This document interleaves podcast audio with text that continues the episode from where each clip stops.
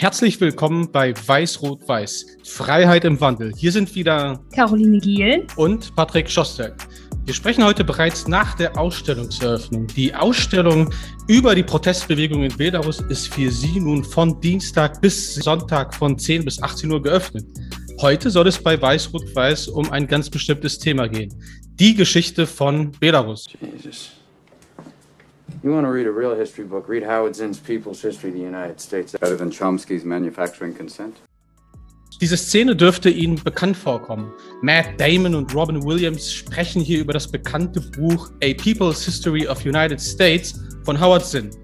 Denn Geschichte ist mehr als nur, wie es eigentlich gewesen ist. Sie findet nicht selten, wie aktuell, vor unseren Augen live statt, aber zugleich ist sie essentiell, um überhaupt das Gesehene verstehen zu können. Dafür haben wir einen ganz besonderen Gast eingeladen, einen Gast mit Weitblick, Jakob Wöllenstein. Er ist der Leiter des Auslandsbüros Belarus der Konrad-Adenauer-Stiftung. Das Büro ist permanent in Vilnius in Litauen. Seine Expertise ist europäische Integration, Außen- und Sicherheitspolitik, Energiepolitik, Russland, Ukraine, Belarus, Georgien. Er ist also einer der Experten, mit dem wir heute über die Geschichte Belarus sprechen wollen. Wie Professor Karl Schlögel einmal schrieb, der kulturelle Analphabet wird von Ost- und Mitteleuropa nichts verstehen, denn es handelt sich um ein Gebiet, was von der interkulturellen Verflechtung lebt. Jakob Wölstein aber weiß diese zu entflechten. Die letztjährige Protestbewegung blickt, wie alle wichtigen historischen Phänomene, auf eine lange und breite Vorgeschichte zurück. Mit Jakob Wöllenstein wollen wir einen kurzen Überblick über die Zeit vor dem 20. Jahrhundert wagen. Dann über die hierzulande weniger bekannte belarussische Volksrepublik sprechen. Wer hat sie aufgebaut? Warum hat sie letzten Endes nicht funktioniert? Was passierte mit Belarus, bevor es dann im Würgegriff zweier Totalitarismen zu einem Teil der sogenannten Bloodlands wurde? Diese lange Linie ziehen wir dann auch noch über die kommunistische Ära bis hin zur Wiedererlangung der Unabhängigkeit und die Zeit nach 89. Die Zeit der großen Hoffnungen zunächst, dann aber auch der missglückten Privatisierung, Oligarchisierung und schließlich Lukaschenkas Wahlerfolg 1994, die dann lange, lange Jahre anhielt und dann in den gefälschten Wahlen 2020 mündete und den Protesten, die wir alle gesehen haben. Aber zunächst wollen wir Jakob Wöllenstein kennenlernen. Wir freuen uns sehr, Jakob, dass du hier bei dem Podcast Weiß-Rot-Weiß dabei bist. Was ist aber eigentlich deine Verbindung zu Belarus? Einige Jahre bist du ja schon, ähm, ich würde nicht sagen im Land, aber einige hundert Kilometer entfernt zur Grenze und warst auch zahlreiche Male in Belarus. Hallo, ja, nicht einige hundert Kilometer, sondern einige wenige Kilometer. Es sind ja, ich glaube, 30 Kilometer Luftlinie von Vilnius bis nach Belarus ähm, an die Grenze.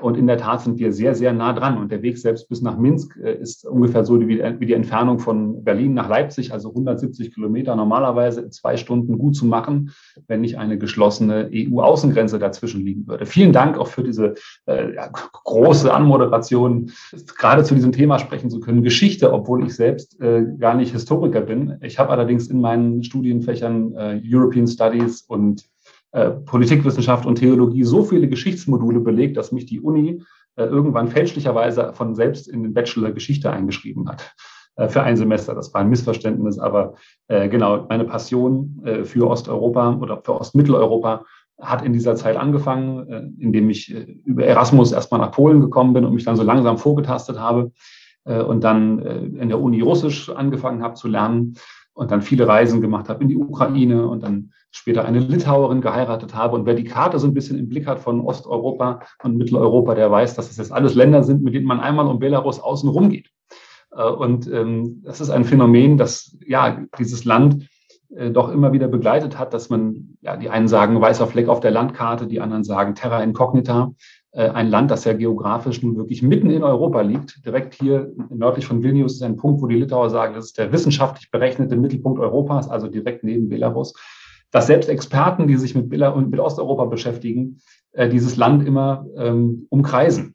äh, und man davon irgendwie wenig mitbekommen hat. Und dann letztes Jahr nun durch, die, äh, durch diese einprägsamen Proteste, das bei uns und in der ganzen Welt in die Schlagzeilen gekommen ist, äh, aus guten Gründen, und das ist wichtig, da ist es ja jetzt auch wieder aktuell, aber dass natürlich dahinter ein, ja, ein Land steht, das Europa in a nutshell gewissermaßen ist, mit Verbindungen natürlich historisch und kulturell bis ins tiefe Westeuropa, nach Südeuropa aber auch. Äh, die Christianisierung von, äh, von Belarus, da ja, legen nationalbewusste Belarusen viel Wert darauf, dass das direkt über Byzanz gekommen ist und eben nicht über den Umweg Moskau.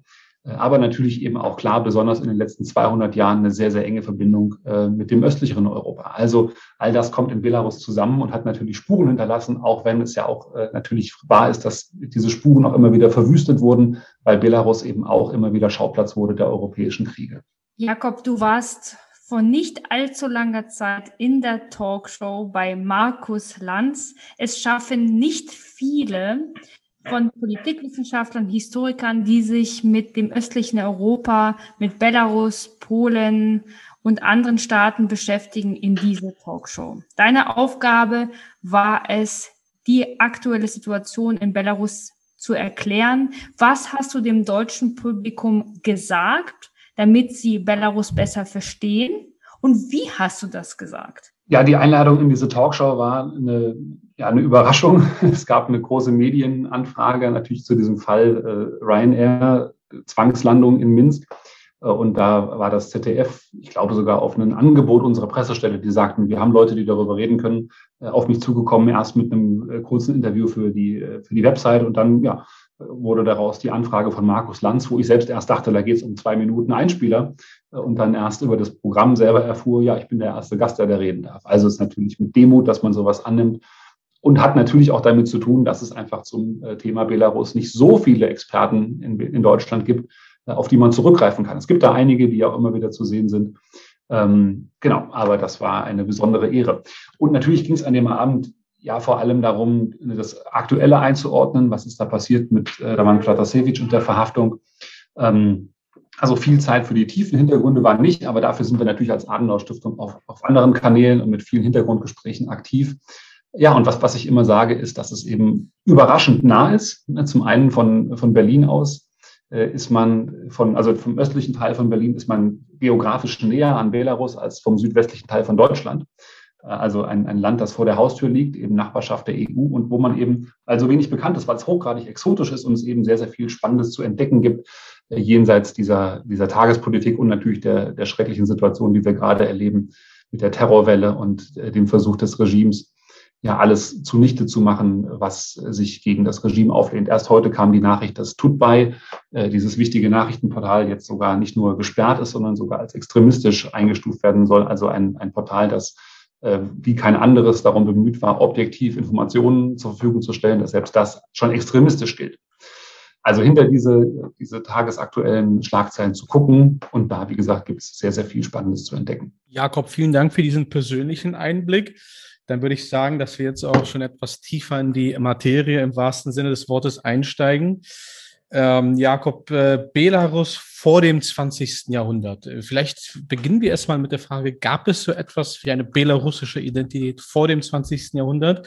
Und was wären die historischen Eckpunkte, die Hauptereignisse, von denen wir hier eigentlich alle schon längst wissen müssten? Ich glaube, es ist immer schwierig, wenn man mit dem Terminus Nationalidentität versucht, über das 19. Jahrhundert hinauszugehen, auch in anderen Ländern. Ne? Das ist ja selbst in, in Deutschland und Frankreich oder Deutschland verspätete Nationen besonders, aber auch selbst in Frankreich, der Grand Nation, sind ja diese Prozesse, die Nation zu bilden, ja auch besonders ein Produkt des 19. Jahrhunderts und darüber hinaus waren ja die, die Zuordnungen nicht nationale, sondern eben äh, über, über Stand und über, über Konfession. Aber natürlich beginnt Belarus Geschichte nicht im 20. Jahrhundert, sondern da war natürlich ein, ein Land äh, lange und auch Völker, die dort lebten, äh, ein, ein, ein Gemisch, muss man ja sagen, Ostslawen natürlich, ähm, dann Balten, die auch immer dort zu Hause waren, aber auch Tataren, ganz viele Juden, die dort äh, auf Einladung hingekommen sind in Zeiten, wo sie in Westeuropa verfolgt wurden. Und ähm, man muss natürlich wissen, das Land Belarus unter diesem Namen gibt es tatsächlich erst seit dem 20. Jahrhundert, seit dem Ende des Ersten Weltkrieges, als die Belarussische Volksrepublik äh, entstanden ist. Aber auf dem Territorium gab es seit dem Mittelalter Staaten, also das Fürstentum Polotsk, äh, ein, ein altes, und das Fürstentum Turau. Und dann waren die Gebiete, die heute Belarus ausmachen, ja die meiste Zeit der Geschichte in Union mit anderen Staaten. Also lange gehörte Belarus als der konstituierende Teil, sogar der größte Teil zu Litauen. Ähm, die ähm, slawische Bevölkerung nannte sich auch selbst Litwini in Abgrenzung zu den Balten, die Lietuwei sich nannten. Also es gibt sogar einen ja, manchmal freundschaftlich ausgetragenen Streit unter der Oberfläche, wer eigentlich die wahren Erben von dem alten Litauen sind. Und dieser litauische Staat reichte ja nun tatsächlich von der Ostsee zeitweise bis ans Schwarze Meer, bis in die heutige Ukraine, ins Gebiet Odessa. Ähm, und genau, dann das Fürstentum Litauen ging ja dann eine, das Großfürstentum ging eine Union ein mit Polen, erst Personalunion, äh, auch zur Abwehr von äußeren Feinden. Natürlich der Deutsche Orden ist da immer zu nennen und die große Schlacht äh, von, äh, von Tannenberg, Grunwald, was die Polen natürlich ganz groß sagen, ist ein wichtiges Ereignis, von dem ich, als ich nach Polen kam, lernte, dass es das wichtigste Ereignis des 20. Jahrhunderts, des, des überhaupt der, der europäischen Geschichte sozusagen. Die Polen haben die Deutschen besiegt, verkürzt. Als ich dann nach Litauen kam, erfuhr ich, naja, aber der König damals, Jogaila, war ja eigentlich Litauer, also war das ein Sieg der Litauer, dieses Grunwald. Und dann komme ich nach Belarus und die sagen, ja gut, Litauen, aber es war natürlich, Litauen war ja Belarus im Prinzip. Also äh, ne, diese Trophäe wandert dann. Ähm, genau, aber diese Union, die anfing als eine, eine Personalunion, Zweckbündnis ne, gegen den Druck von Westen, aber auch Moskowien, muss man auch dazu sagen. Es waren ja über Jahrhunderte hart geführte Kriege zwischen Polen, Litauen und Moskau, bevor dann durch die Teilung ja auch Litauen und Belarus von Moskau annektiert wurden oder von Petersburg. Ähm, und dann ja, wurde aus dieser Personalunion ja wirklich eine, eine Staatenunion, die dann wiederum äh, ne, im, äh, im 16. Jahrhundert eine, eine Wahlmonarchie hatte, also eine Frühform der Demokratie, wo bei uns ja nun im westlichen Europa der Absolutismus herrschte und Könige von sich behaupteten, sie sind von Gott persönlich eingesetzt. Da gab es ein Wahlkönigtum und auch ein sehr, sehr modernes Gesetzesbuch, das den, den Regenten an das Gesetz zurückband, das sogar Tierschutz kannte. Ähm, also ein, ein ziemlich moderner Staat, der eben tolerant war. Äh, wie gesagt, den verfolgten Juden aus West- und Südeuropa Zuflucht bei sich bot und allerdings dann später ja diese Demo, äh, die, ähm, ja, dieses, dieses Wahlkönigtum dazu auch genutzt wurde, gezielt von den Nachbarstaaten dieses Land zu schwächen. Und dann unter etlichen Kriegen ging es, ging es kaputt. Aber ich glaube, es ist also wichtig zu sehen, es gab eine lange, lange Staatlichkeit. In diesem alten Litauen war äh, altbelarussisch, kanzelruthenisch offiziell äh, die Verwaltungssprache. Äh, in der belarussischen Schrift wurde eben äh, auch die erste Verfassung Europas geschrieben. Äh, die, ja, polnische sagt man bei uns ja meistens, aber es ist ja die gemeinsame Verfassung gewesen. Ähm, und dann das eben in Belarus ist natürlich genauso äh, ganz wichtig die Renaissance gab. Das Magdeburger Stadtrecht hat ganz viele belarussische Städte gegründet. Äh, die Reformation war sogar sehr weit verbreitet. Ähm, also über viele, viele Wege, sogar an die Hanse waren sie teilweise angebunden, ist dieses Land äh, ja eben, äh, eben durch und durch europäisch. Und dann, äh, auch als es dann von Russland annektiert wurde, endet damit ja nicht das europäisch sein, sondern beginnt eben ein Kapitel in einer Zeit, wo ja nun Katharina die große Zarin war, die ja nun gerade versuchte, Russland äh, europäischer zu machen. Vielleicht so viel. Auf jeden Fall schon mal sehr spannend, dieser Überblick. Da merkt man auch, dass äh, das mit dem kulturellen Analphabetentum und dass es einem überhaupt nicht ermöglicht, die Spezifik der Region zu verstehen, wird da nochmal klarer. Ähm, du hast es auch schon mal gerade erwähnt, Volksrepublik. Äh, dieses Jahr wurde offiziell seitens der belarussischen Opposition der Tag der Freiheit begangen. Äh, Svetlana Tschichanowska hat selber dazu gesagt, dass für sie persönlich eigentlich, also dass sie bis vor kurzem keinerlei weitergehende emotionale Bindung hatte zu dem Tag, dass er eigentlich nichts bedeutete, aber dass jetzt, zu ihre Worte, die Belarussen sich der Geschichte stellen müssen. Äh, worum ging es äh, mit dem Tag der Freiheit und vor allem die, was hat er mit der Volksrepublik Belarus zu tun? War das ein kurzlebiger Staat? Warum hat das dann doch nicht so ganz funktioniert? Ähm, genau, also dieser Tag, der 25. März, äh, der nun rekurriert auf den 25. März 1918, äh, wird in Belarus schon seit langem begangen, äh, eben vor allem von der demokratischen Opposition und von den national gesinnten Menschen als eben Tag der Freiheit. Der erinnert an den, diesen Tag damals der Ausrufung der Unabhängigkeit dieser belarussischen Volksrepublik. Ähm, wer sich mit Ostmitteleuropa ein bisschen beschäftigt, weiß ja, dass die ganzen Staaten, die dann durch die Imperien der Region, das Deutsche Kaiserreich, Österreich, Ungarn und Russland äh, geschluckt worden waren oder als sowohl als Staaten oder auch als Gebiete, dass diese ja während des Ersten Weltkriegs wieder zu ihrer Unabhängigkeit oder überhaupt zu einer, einer Staatsgründung strebten. Ne, das betraf die baltischen Staaten, Polen, äh, die Länder Südosteuropas, aber eben auch Belarus. Wobei natürlich die Länder vor dieser Frage standen, was durch diese Teilungen äh, aufgelöst worden war, war ja dieses multiethnische, multinationale Großreich, also Polen, Litauen. Und die Frage war, was will man eigentlich erreichen? Will man das wieder gründen? Äh, und zurückkehren äh, zu dem Status quo ante sozusagen im 18. Jahrhundert da weitermachen?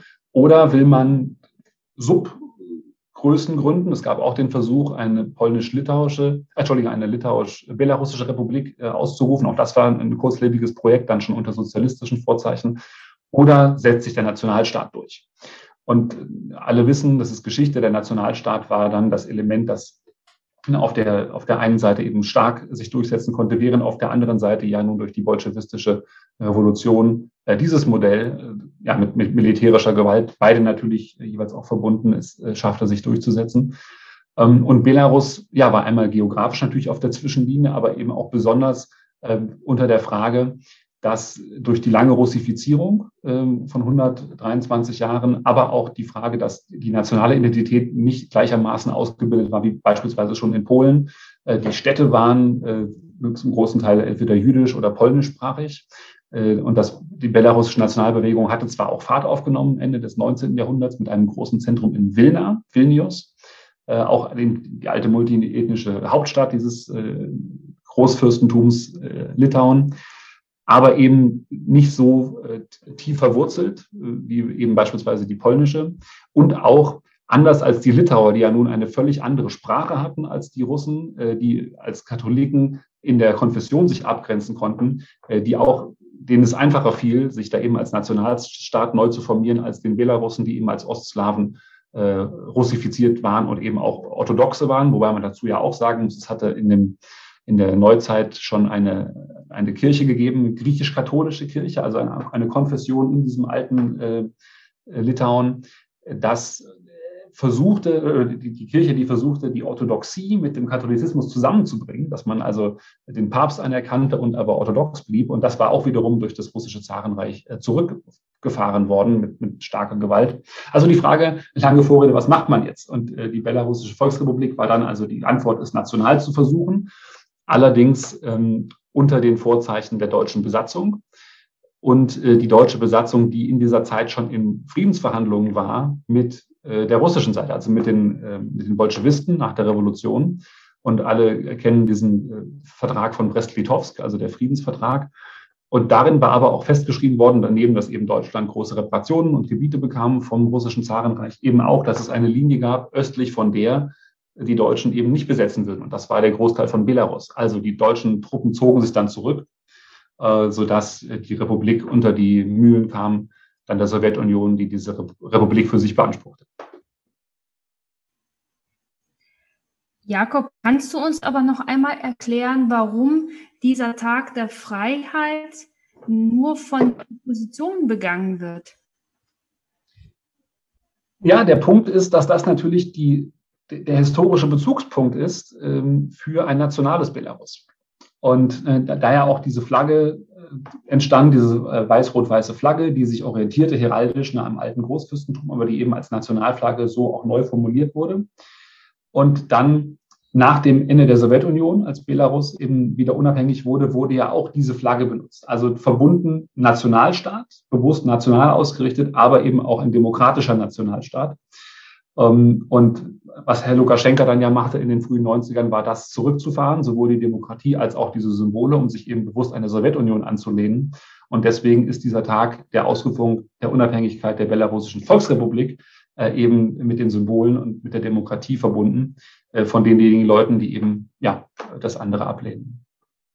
Man muss aber auch dazu sagen, dass es eben nicht erst seit letztem Jahr oder seit diesem Jahr begangen wird äh, und sogar vor drei Jahren, also 19, äh, 2018 zum 100-Jährigen, äh, der Staat, der damals ja wesentlich liberaler war in der Zeit, wo Lukaschenka sich eben stark fühlte, ähm, sogar zuließ, überraschenderweise, dass es da eine relativ große Feier mitten in Minsk geben konnte, also eine Großveranstaltung, wo dieser Tag begangen wurde mit denselben weiß-rot-weißen Flaggen, äh, begrenzten auf ein Territorium. Wer dann außerhalb von diesem Territorium die Flagge hatte, der bekam Probleme mit der Polizei.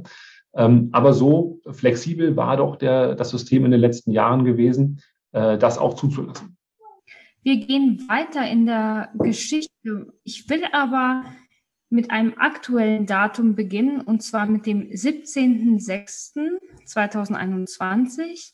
Bundespräsident Steinmeier war an dem Tag noch in Warschau, um gemeinsam mit dem polnischen Präsidenten das 30. Jubiläum des deutsch-polnischen Nachbarschaftsvertrags zu würdigen.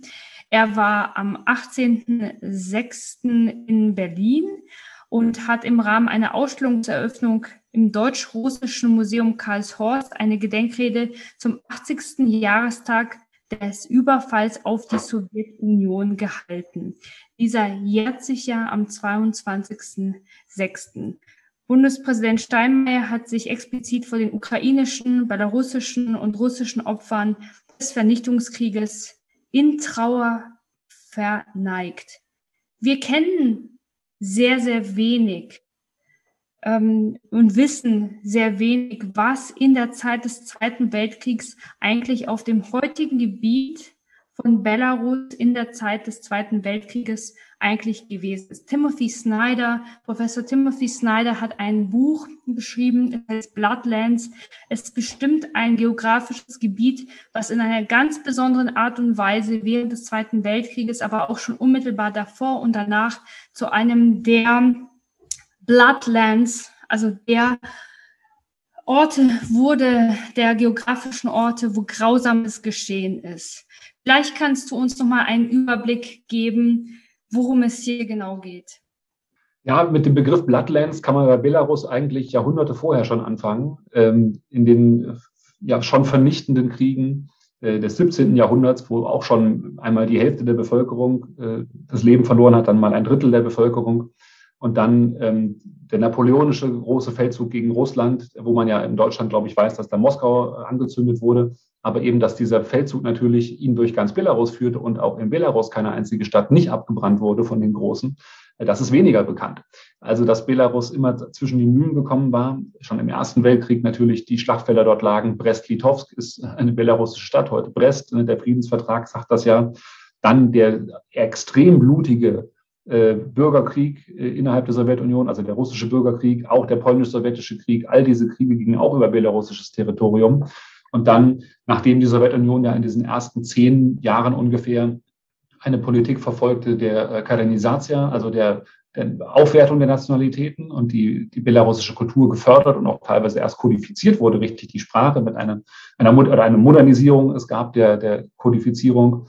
Äh, danach wurde das Nationalitätenprinzip ja äh, quasi zu einem Feind der Sowjetunion erkannt und es folgte die, die, ja, die Welle von Terror unter Stalin, die sich vor allem natürlich gegen die nationalen Eliten richtete. Und äh, wenn man in Minsk ist, in der Nähe äh, am Stadtrand direkt, äh, ist in Kudapate ein, eine Gedenkstätte, wo bis zu Hunderttausende in der Erde liegen sollen. Das ist nie richtig untersucht worden, die eben Opfer schon waren von Stalin, sodass die Erde schon von Blut noch feucht war sozusagen, als dann ähm, Hitlers Truppen kamen. Ähm, bei uns ist ja die Rechnung, der Zweite Weltkrieg beginnt mit dem Überfall auf Polen. Und damals gehörten die heute westlichen Gebiete von Belarus bis kurz vor Minsk tatsächlich ja zu Polen ähm, mit einer ganz starken äh, natürlich belarussischen Minderheit oder eben regionaler Mehrheit, aber eben weil es historisch gemeinsam zu, zu Polen, Litauen gehörte, hatten das eben die Polen ihrem Staat zugeschlagen. Äh, und für Belarus ist zumindest dieser Teil bei weitem nicht so negativ besetzt, wie das in Polen ist, wo man natürlich den Hitler-Stalin-Pakt als äh, die Ursünde sozusagen sieht, dieses Krieges dann, die Aufteilung äh, von, von Ostmitteleuropa zwischen den beiden Diktatoren. Äh, Lukaschenka hat sogar jetzt diesen Tag, wo dann eben die vor dem Krieg ostpolnischen, dann neue westbelarussischen Gebiete vereint wurden mit dem Rest des Landes zu einem Feiertag erklärt. Also wo man in den baltischen Ländern und in Polen äh, eben gedenkt dieser, dieser Aufteilung der, Diktatoren. Das ist für, für Belarus eine Wiedervereinigung. Aber natürlich auch verbunden äh, mit dem, dem Einmarsch dann der sowjetischen Truppen, äh, auch dann im ja, heutigen Westbelarus und dann natürlich, als der Krieg losging, der dann wie man in, ja, in der ehemaligen Sowjetunion den großen Vaterländischen Krieg nennt, also der, der, der Angriff auf die Sowjetunion ging das natürlich volles Programm äh, in Belarus los. Minsk ist innerhalb von wenigen Wochen gefallen und äh, die erste große Vernichtungswelle ging, ja, ging durch Belarus. Und das Land hat äh, in diesem Krieg so gelitten wie wahrscheinlich kein anderes. Bis zu einem Drittel der Bevölkerung hat ihr Leben verloren. Es wurden äh, zig, also ich glaube bis zu 10.000 Dörfer ist die Schätzung, die abgebrannt wurden äh, durch Einsatzgruppen. Der Holocaust hat da massiv natürlich zugeschlagen, weil einfach viele, viele Juden dort lebten. In vielen Städten von Belarus waren die Juden die relativ oder sogar absolut größte Bevölkerungsgruppe. Ähm, auch in der Nähe von Minsk äh, ist das andere große, die andere große Vernichtungsstätte eben Malé Trastenetz, das Auschwitz der Sowjetunion, sagt man, äh, wo vor kurzem erst die Gedenkstätte neu eingeweiht wurde, wo auch Herr Steinmeier, äh, Präsident Steinmeier in Belarus war.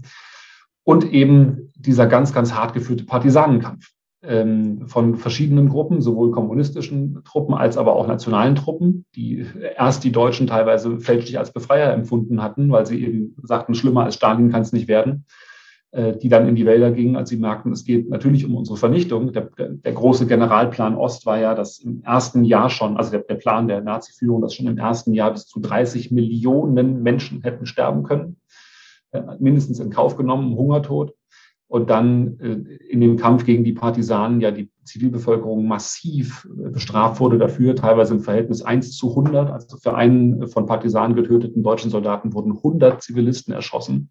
Und das soweit ging, dass ganze Gebiete auf der Karte einfach deklariert wurden als Todeszone, weil man sagt, wir können nicht wissen, aus Sicht der Nazis, wer ist jetzt Partisan und wer nicht. Also in diesem Gebiet wird jeder erschossen, den wir finden. Und ne, in diesem Trauma ähm, bis zu einem Drittel der Bevölkerung kam dort ums Leben.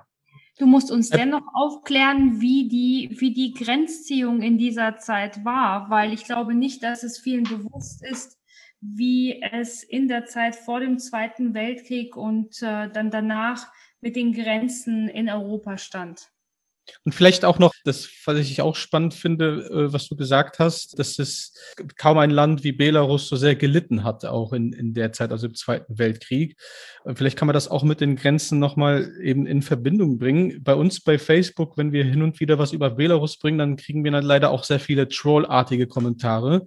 Und eine gewisse, einen gewissen narrativen Leitfaden, den man bislang ausmachen konnte, war diese weiß-rot-weiße Flagge, mit einer angeblichen Kollaboration mit dem Nazi-Regime in Verbindung zu bringen. Das Interessante an solchen Posts ist natürlich dann nicht der Inhalt, sondern die Motive und so weiter und so fort. Vielleicht können wir auch noch auf, darauf eingehen, wie diese Epoche heute ausgenutzt wird. Äh, aus geschichtspolitischer Sicht oder Propaganda. Genau, also die, die Grenzfrage ist relativ einfach erklärt, ne, dass ähm, eben bis vor dem Krieg, bis kurz vor Minsk, der, der heutige Westen von Belarus eben zu Polen gehörte als die ostpolnischen Gebiete, äh, das sogar äh, der Grund gewesen sein soll, warum die Oper in Minsk nicht höher gebaut wurde. Es gab eigentlich mal den Plan, dass man die relativ hoch bauen wollte und dann äh, ist die Legende, wurde sie niedriger und flacher gehalten, damit das nicht dient als Anpeilpunkt für die polnische Artillerie, falls die doch mal kommen sollten und auch den Rest von Belarus besetzen. Also bis irgendwie 50 Kilometer vor, vor, vor, Minsk ging, ging Polen. Und dann, ja, mit dem Hitler-Stalin-Pakt und der, der Aufteilung von Polen zwischen der Sowjetunion und Hitler-Deutschland ähm, wurde die Grenze von Belarus äh, so gezogen, weitgehend, ich glaube, das kleine kosmetische Änderungen, die gab es ja noch, aber weitgehend so, äh, wie sie heute ist. Ja, die, die Flagge weiß-rot-weiß wird natürlich äh, benutzt und wird von dem Regime gleichgesetzt mit, äh, mit Faschisten. Das ist eine, eine Sache, die mich immer wieder irritiert, gerade als Deutschen, dass sich ja beide Seiten äh, zu einem gewissen Grad, sowohl die äh, prodemokratischen Kräfte als auch das, äh, das Regime von Lukaschenko, gegenseitig vorwerfen, sie wären äh, Faschisten. Wenn man eben weiß, ne, die Faschisten, also die Nazis äh, und ihre Unterstützer und, und Verbündeten haben eben Todeszonen errichtet und jeden dritten Menschen umgebracht oder jeder dritte Mensch ist gestorben, äh, gibt es nichts Schlimmeres, was man jemanden nennen kann als das. Das ist der Inbegriff des Bösen. Und, und deswegen das gleichzusetzen, sowohl dann mit Bildern, wo also die Truppen von Amon, die, die Einsatzpolizei Leute dann an der Wand sich aufstellen lässt und dann wird das parallelisiert mit, mit Nazi. Ähm, wo also dann in einem Dorf Partisanen an die Wand gestellt werden. Für meinen Geschmack ist das äh, ja geschmacklos, dass man diese Sachen gleichsetzt. Natürlich ist es schrecklich, was passiert und was dort äh, getan wird. Ähm, und natürlich werden da Menschenrechte gebrochen, aber die Qualität und die Quantität ist doch nochmal eine sehr andere. Und das eben gleichzeitig, ne, das, äh, das Regime seine Gegner eben als Faschisten bezeichnet und die Flagge nun äh, als Kollaborationselement also verbieten lassen will, ist auch absurd. Wie gesagt, die Flagge war die Flagge der, der Belarussischen Volksrepublik, war dann ja die offizielle Flagge, unter der Lukaschenka ja selbst Präsident wurde in den 90er Jahren, äh, die er dann ja erst per Referendum wieder abschaffen ließ. Also es war die, die Flagge des demokratischen Belarus, ist jetzt ähm, ja, eben zum, zum Symbol der demokratischen Proteste geworden. Auch deswegen, weil eben das Regime selbst ja die offizielle Staatsflagge bewusst auch nutzt und sie dann an, ähm, an, an, an Gefängniswagen dranhängt, also zum, zum Symbol der Niederschlagung der Proteste machte. Das hat es, glaube ich, auch nochmal beflügelt. In der Tat gab es natürlich Kollaboration während des Zweiten Weltkrieges, äh, wie schon gesagt, weil die Erde noch feucht war vom Blut der, der Opfer der Stalin, äh, des Stalin-Terrors, dass eben einige Gruppen die Deutschen erstmal begrüßten, dass rekrutiert wurde in dieser perfiden Art und Weise. Das Ziel war natürlich, Belarus zu einer Sklavenkolonie zu machen von Hitler-Deutschland, aber erstmal Kräfte ja auch in der Ukraine, in Litauen, überall. Ich glaube, Polen ist das einzige Land, wo es das nicht gab, weil da von vornherein nur auf Vernichtung gesetzt wurde. Ähm, oder da die ja, Leute als Volksdeutsche höchstens eingezogen wurden, ob sie nun einen deutschen Opa hatten oder nicht. Ähm, aber dass da natürlich Verbände auch aufgestellt wurden im Kampf als Hilfstruppen gegen die Sowjetunion und dann aber auch gezielt mit dieser Flagge geködert wurde. Also, dass man Leute bewusst damit zusammentrommelte, um ne, eben zu erinnern an die Unabhängigkeit und sagte, ja, das, die Deutschen unterstützen das, was aber völlig klar war, dass das nie das Ziel gewesen ist. Also da wurden Leute mit falschen Hoffnungen geködert, äh, was nicht heißt, dass es da nicht auch Antisemiten gegeben haben mag. Das will ich überhaupt nicht kollektiv jetzt freisprechen, aber man muss das, glaube ich, sehr genau angucken äh, und das ins Verhältnis setzen äh, und eben genau hinterfragen, was sind die heutigen Motive. Ich möchte doch noch weiter beim Zweiten Weltkrieg bleiben und das Thema der deutsch-belarussischen Erinnerungskultur in diesem Kontext ansprechen. Ich habe mir in der letzten Zeit sehr viele Gedanken gemacht über einen Film, der mehrfach im deutschen Fernsehen zu sehen war, Der Krieg in mir von Sebastian Heinzel. Es ist ein Filmemacher, der selbst ähm, nicht in der Generation des Zweiten Weltkrieges zu äh, ansiedeln ist, sondern es geht um seinen Großvater und er bearbeitet in dem Film die, die Traumata, die nach den Erfahrungen der Soldaten im Zweiten Weltkrieg, der deutschen Soldaten, auch noch in weitergehenden ähm, Generationen zu finden sind. Belarus spielt ein zentrales Thema. Und äh, in vielen Familien. Es ist immerhin noch so verankert, dass es darum geht, mein Opa war in Russland und äh, so geht es auch bei mir. Also mein Opa war in Russland. Es stellt sich heraus, es war in der heutigen Ukraine. Was denkst du, was sind denn die Herausforderungen auch in diesem gemeinsamen Erinnerung, Erinnern zwischen Deutschen und, ähm, und eben Belarus, um das eben klarzustellen, auf welchem Boden das alles passiert ist und welche vielleicht auch Folgen das hat für das gemeinsame Erinnern? Ähm, ja, klar, das ist natürlich so, ne, dass, dass die Differenzierung, äh, dass es da verschiedene Länder gibt und die, die ja sehr, sehr anders sind, eine Sache ist, die hat mit Bildung natürlich zu tun. Ne? Klar, das äh, Hitlers Russlandfeldzug heißt es immer und nicht der Krieg gegen die Sowjetunion. Das ist verkürzt ne, der, der populäre Begriff. Ähm, und es, natürlich waren die Länder verbunden mit der Sowjetunion, ist ja völlig klar. Und das ist ja die, die Narrative, die auch bis heute die offizielle natürlich ist. Man hat das gemeinsam als Brüder äh, erlitten und dann auch gemeinsam gewonnen. Der Sieg ist ein sowjetischer. Äh, und der ist das gemeinsame Vaterland. Das ist ja die Narrative, die Lukaschenka persönlich so äh, treibt und die aber natürlich auch viele Leute teilen, weil das natürlich auch so ist. Es war der Staat Sowjetunion wurde ja auch deswegen angegriffen, weil es eben ein, ein anderes System war. Ne, ein, eben das kommunistische System war das Ziel der Vernichtung, aber eben auch klar äh, die, die rassistische Ideologie der Vernichtung der Menschen, nicht nur weil sie kommunistische Parteipässe hatten, sondern weil sie eben Slawen und Juden und so weiter gewesen sind. Also ich glaube, dass ähm, das eben muss man immer differenzieren. Ne? Man kann nicht so tun, als ob das damals völlig äh, unabhängige Länder gewesen wären, die mit Moskau nichts zu tun hatten.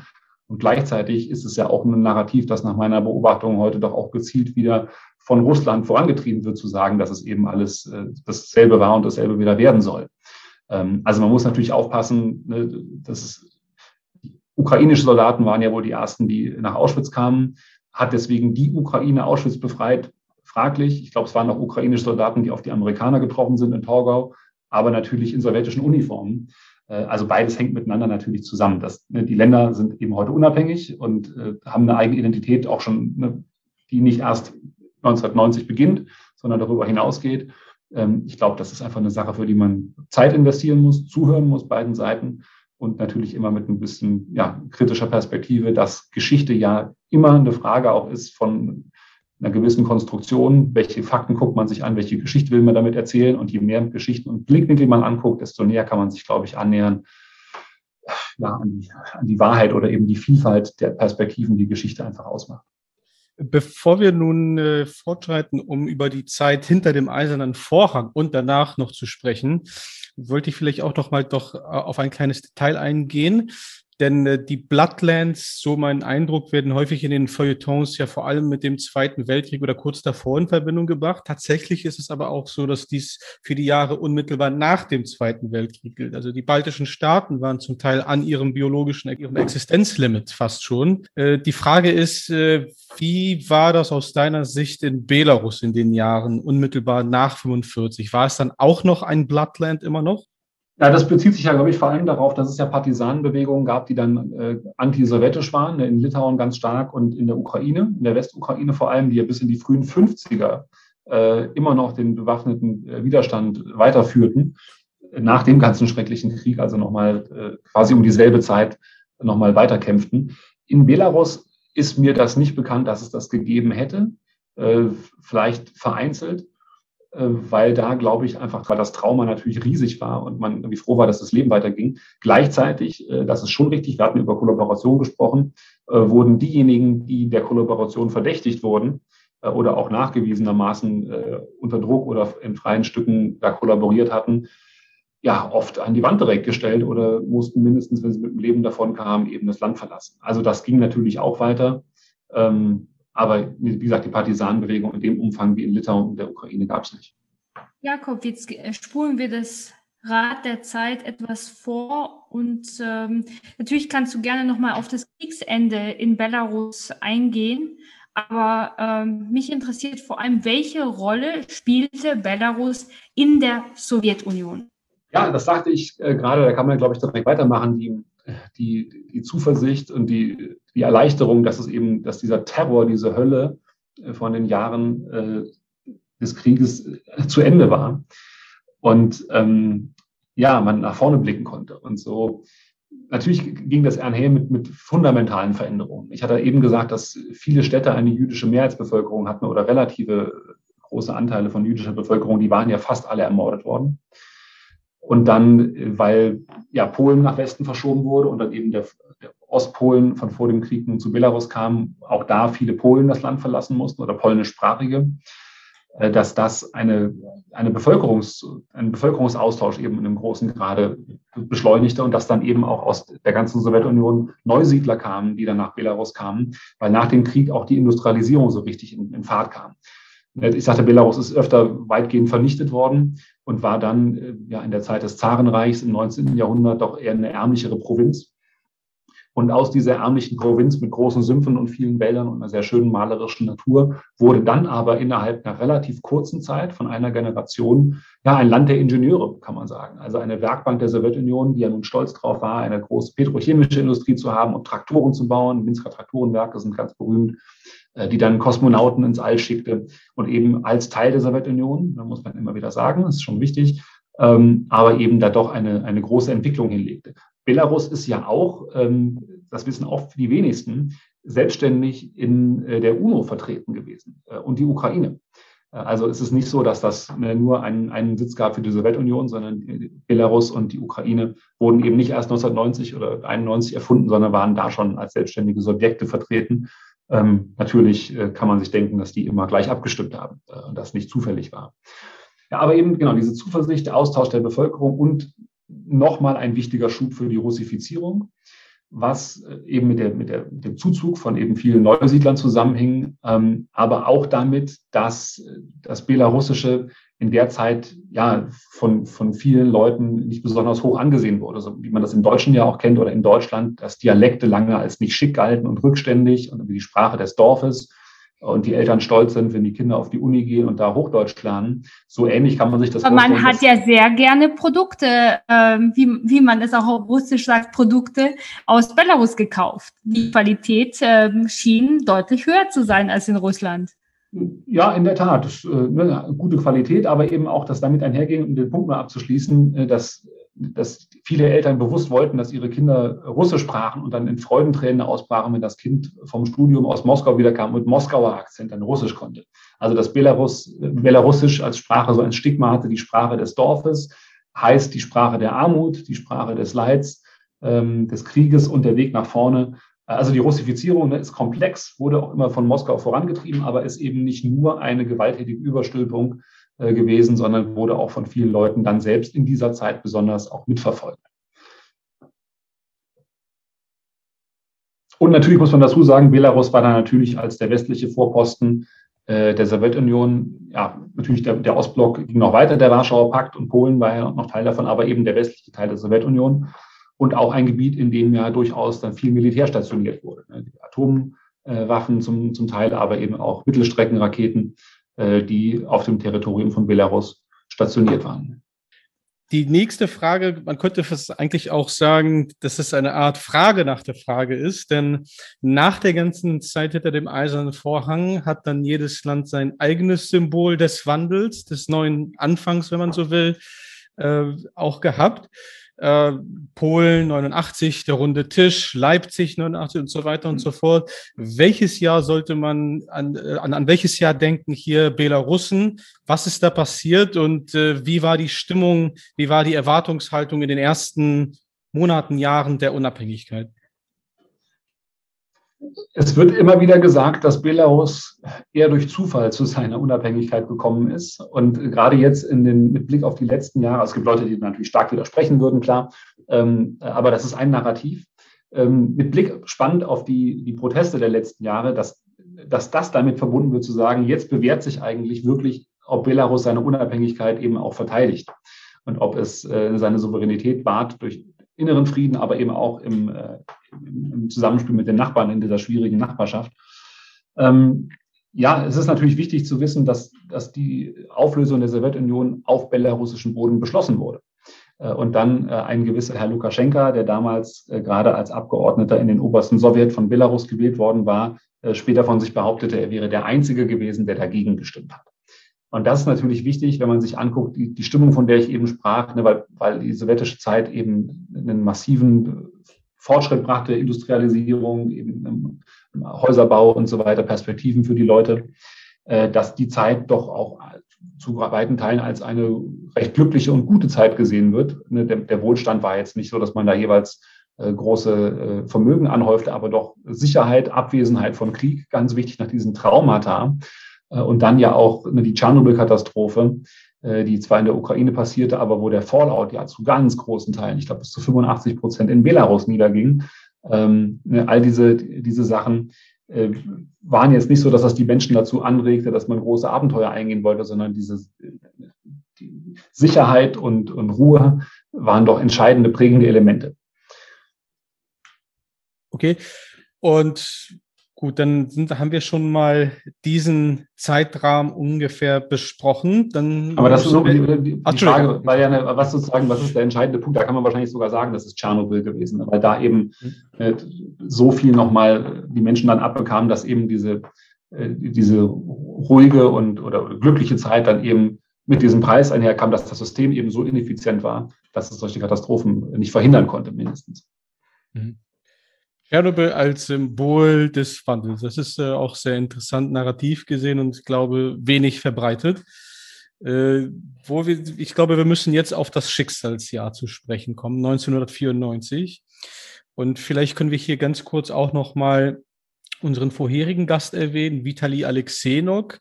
Äh, der beschrieb das als eine Wahl, die vor allem auch gegen die mittlerweile bekannten Schattenseiten der Transformation jener Jahre gerichtet war, vor allem auch gegen Korruption.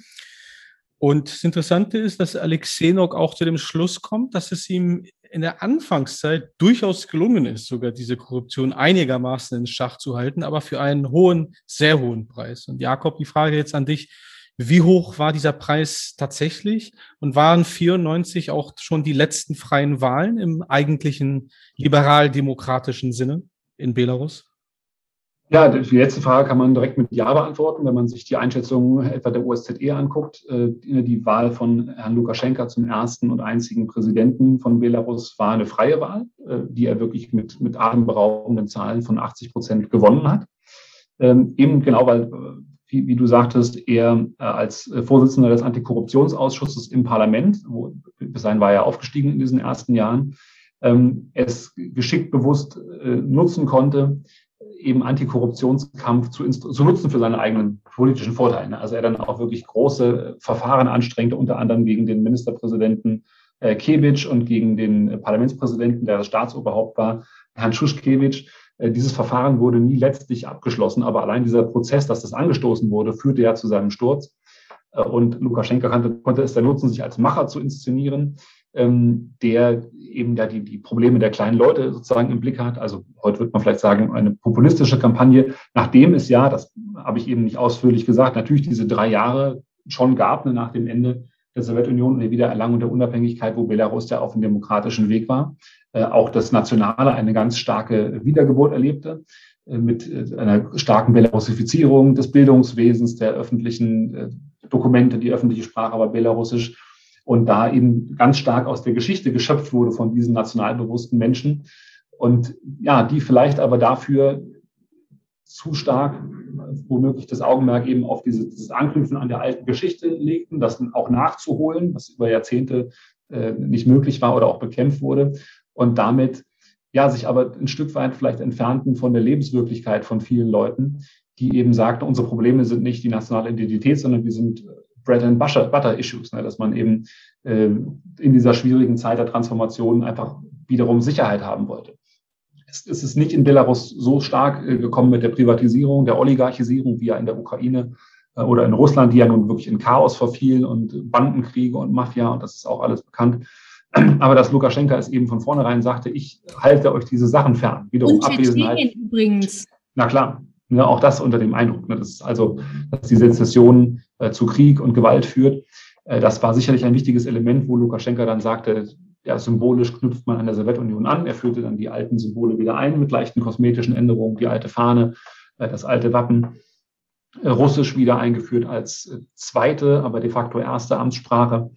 Ähm, und damit einherging natürlich auch wieder eine starke Annäherung an Moskau damit konnte er bei vielen Leuten doch anknüpfen, ne, die eben ein positives Bild hatten von der Sowjetunion und eben als Negativfolie sahen, was ja auch bewusst als Narrativ bedient wurde äh, durch das Regime dann, äh, dass Demokratie eben Chaos bedeutet. Wir haben ja heute nicht zum Thema das letzte Jahr zu diskutieren, also 2020, die Proteste, und die gefälschte Wahl. Das hatten wir sowohl in dem ersten Podcast, beziehungsweise werden das auch noch weiterhin aufgreifen. Aber du hast uns mehr als genug bewiesen, dass du den, ja, dass du dieses Attribut Historiker verdienst. Und deswegen darf ich dich fragen, was glaubst du denn, wie wird man dieses Jahr 2020 respektiv historisch in Erinnerung behalten? Der Mensch neigt dazu, Dingen äh, rückwirkend einen Sinn zu geben, den es vielleicht in dem Moment gar nicht gegeben hat. äh, und äh, weil man natürlich gerne runde Geschichten erzählt, das mache ich auch besonders gerne. Ähm, meine Hoffnung ist, dass sich das bewahrheitet, was äh, einige ja jetzt schon sehen, einige wirkliche Historiker, die nicht nur Dankeschön für den Titel Ehrenhistoriker sind, äh, dass wir erleben den ja, womöglich Abschluss der Nationenbildung von Belarus der nun im 19. Jahrhundert besonders Fahrt aufgenommen hatte, dann immer wieder zurückgeworfen wurde, der aber nicht äh, so läuft, wie das eben in vielen anderen Ländern war, in der Zeit des 20. Jahrhunderts eben mit einem äh, Exklusivismus, einem ethnischen Exklusivismus, sondern der sich eben vor allem um die Prinzipien dreht von Rechtsstaatlichkeit, ähm, Demokratie, und das sind wiederum Prozesse, die man historisch sieht in den letzten Jahren, dass es einen Wertewandel gibt, eben weg von den postsowjetischen Werten von Paternalismus, dass man eben vom Staat erwartet, der kümmert sich um alles, sondern individuelle Verantwortung ist, glaube ich, ein wichtiges Thema, aber eben auch Solidarität. Und das ist das andere wichtige Element, äh, dass wir diese ganzen Nachbarschaftsgruppen sehen in Belarus, die sich zusammenfinden und Leute einfach einander kennenlernen. Äh, Nachbarn, die sie vorher nur äh, vom, vom Flur kannten und man sich nicht Hallo gesagt hat, plötzlich werden entstehen da Freundschaften und eben ein, ein Gefühl, ein Selbstbewusstsein, von auch einer Selbstwirksamkeit als Gesellschaft äh, was ausrichten zu können, aber eben diese, diese kleinen Bindungen an die oder was an Vertrauen schafft, was ja alles wichtige Elemente sind von, äh, von einer ja, nationalen Gemeinschaft. Äh, ich glaube, das ist ein ganz, ganz wichtiger Durchbruch gewesen, einerseits von eben Prozessen, die schon seit längerem gehen, Anstieg des Bildungsniveaus, Wertewandel, ähm, angesichts eben eines Regimes, das es nicht schafft, adaptiv zu sein, diese Dinge aufzunehmen und dem auch die Ressourcen ausgehen. Äh, und das, das sind eben Dinge, von denen ich sagen würde, dass die auch so einfach nicht zurückgedreht werden können, trotz Terror. Äh, denn da ist sozusagen der Senf aus der Tube, äh, den man schwer wieder zurückbekommt. Man kann das ne, Gewalt unterdrücken und was ja gerade passiert ist, dass versucht wird, das rückgängig zu machen. Ähm, aber der, der Gesellschaftsvertrag implizit beruhte ja über eine Generation darauf, dass eben Lukaschenko weiterhin dieses Versprechen bediente, von dem ich ja sagte, historisch gewachsen, Sicherheit, Abwesenheit von Krieg ne, mit, dem, mit den Ukraine-Gesprächen. Das war nochmal ein ganz, ganz wichtiger Schub. Belarus positioniert sich außenpolitisch als Ort, wo man über Frieden redet, äh, Verhandlungen führt, äh, Leute zusammenbringt, die sich einander nicht grün sind. Ähm, und dass all das ähm, und eben Sicherheit im Inneren. Sehr eigenartig, dass dieser Minsk-Prozess ja auch wieder bestärkt wurde. Jetzt gerade bei dem aktuellen äh, Treffen zwischen Präsident Putin und Biden. Genau, der Minsk-Prozess noch heißt, aber eben nicht mehr in Minsk stattfindet. Ähm, und ne, dass, dass eben diese ganzen wichtigen historisch zu verstehenden Sachen einfach nicht mehr greifen, weil eben die Ressourcen nicht mehr da sind, zum einen, aber zum anderen eben auch das Versprechen der Sicherheit mehrfach gebrochen wurde, indem man eben seine eigenen Bürger niederschlagen lässt und sie äh, mit einem ja, versprochenen Freispruch für die Sicherheitskräfte in den Gefängnissen vergewaltigt und gefoltert werden. Und gleichzeitig Lukaschenka ja selbst die Situation außenpolitisch eskaliert, ne, bewusst davon spricht, die NATO würde dann einen Krieg planen und mit dem Ryanair-Fall, das ja auch nur eine internationale Dimension nochmal stärker bekommen hat, also da auch zündet. Ähm, ich glaube, dass dadurch einfach, das ist nicht mehr zu reparieren. Dieses alte Verhältnis kann man nicht wiederherstellen. Diejenigen, die den Podcast folgen, haben sicherlich schon gemerkt, dass Patrick und ich Hip-Hop sehr gerne mögen. Und äh, dieses Mal gibt es eine sehr, sehr freundliche Koinzidenz, dass nämlich Jakob äh, Wöllenstein auch äh, diesem Genre nicht ganz abgeneigt ist und dieses ganz bewusst nutzt, um uns zu erklären, wie Belarus äh, aussieht, wie die deutsch-belarussischen Verhältnisse aussehen. Ähm, Jakob, äh, wir werden hoffentlich auch noch mal zum Abschluss einen äh, Song von dir hören, aber du hast dich dazu entschieden, dieses Instrument oder wie kann ich das sagen, anzuwenden und äh, vielleicht da, du musst uns sagen, welcher, welcher Rap von dir ist hier am besten angekommen, um eben diese aktuelle Situation zu beschreiben. Für die aktuelle Situation äh, gibt es ja noch gar keinen. Es gab einen, der war für die Situation kurz vor der Wahl, wo ja vieles sich schon abzeichnete. Äh, das ist der am meisten geklickt wurde, allerdings nicht auf YouTube, sondern weil er gerippt wurde aus dem Netz und dann über Telegram-Kanäle sich verbreitet hat. Unter anderem auf dem berühmten Kanal Nechta hat er allein, glaube ich, 80.000 äh, Views. Aber das Lied, was ich am liebsten natürlich immer noch habe, ist mein allererstes, wo wir Belarus als Land vorstellen. Äh, Bella Belarus was auch, äh, wo ich mich sehr gefreut habe, wie positiv das rezipiert wurde, so, also sowohl von prodemokratischen Kräften als auch äh, vom belarussischen Außenministerium. Der stellvertretende Außenminister damals hat äh, den Link dazu, wie er mir erzählte, an Generale der NATO geschickt und sagte, guck mal, wir sind cool als Land. Das hat mich sehr berührt. Und natürlich, das, das ist der allergrößte Erfolg, ich als Mitarbeiter der Adenauer Stiftung, dass dieser, äh, dieses Lied vom Hauptkanal der Friedrich-Ebert-Stiftung auf Twitter geteilt wurde. Also da habe ich mich äh, doch als äh, ja, zu viel der Ehre empfunden. Es war richtig schön. Somit kommen wir jetzt zum Ende unseres äh, dritten Podcasts im Rahmen von Weiß-Rot-Weiß über Belarus aus Berlin. Patrick, möchtest du noch etwas sagen? Ich glaube, dass äh, genau du hast Weiß-Rot-Weiß den ersten Teil des äh, Podcast-Titels genannt, aber ich glaube, Freiheit im Wandel ist der Teil, der wirklich hier mit Substanz und Inhalt aufgefüllt wurde. Jakob, wir danken dir. Und ähm, ich glaube, du hast noch auch ein, zwei Buchtipps, die du weitergeben wolltest. Äh, äh, was kann man über Belarus lesen zur Geschichte, damit man auch die aktuellen Geschehnisse richtig einordnen und verstehen kann?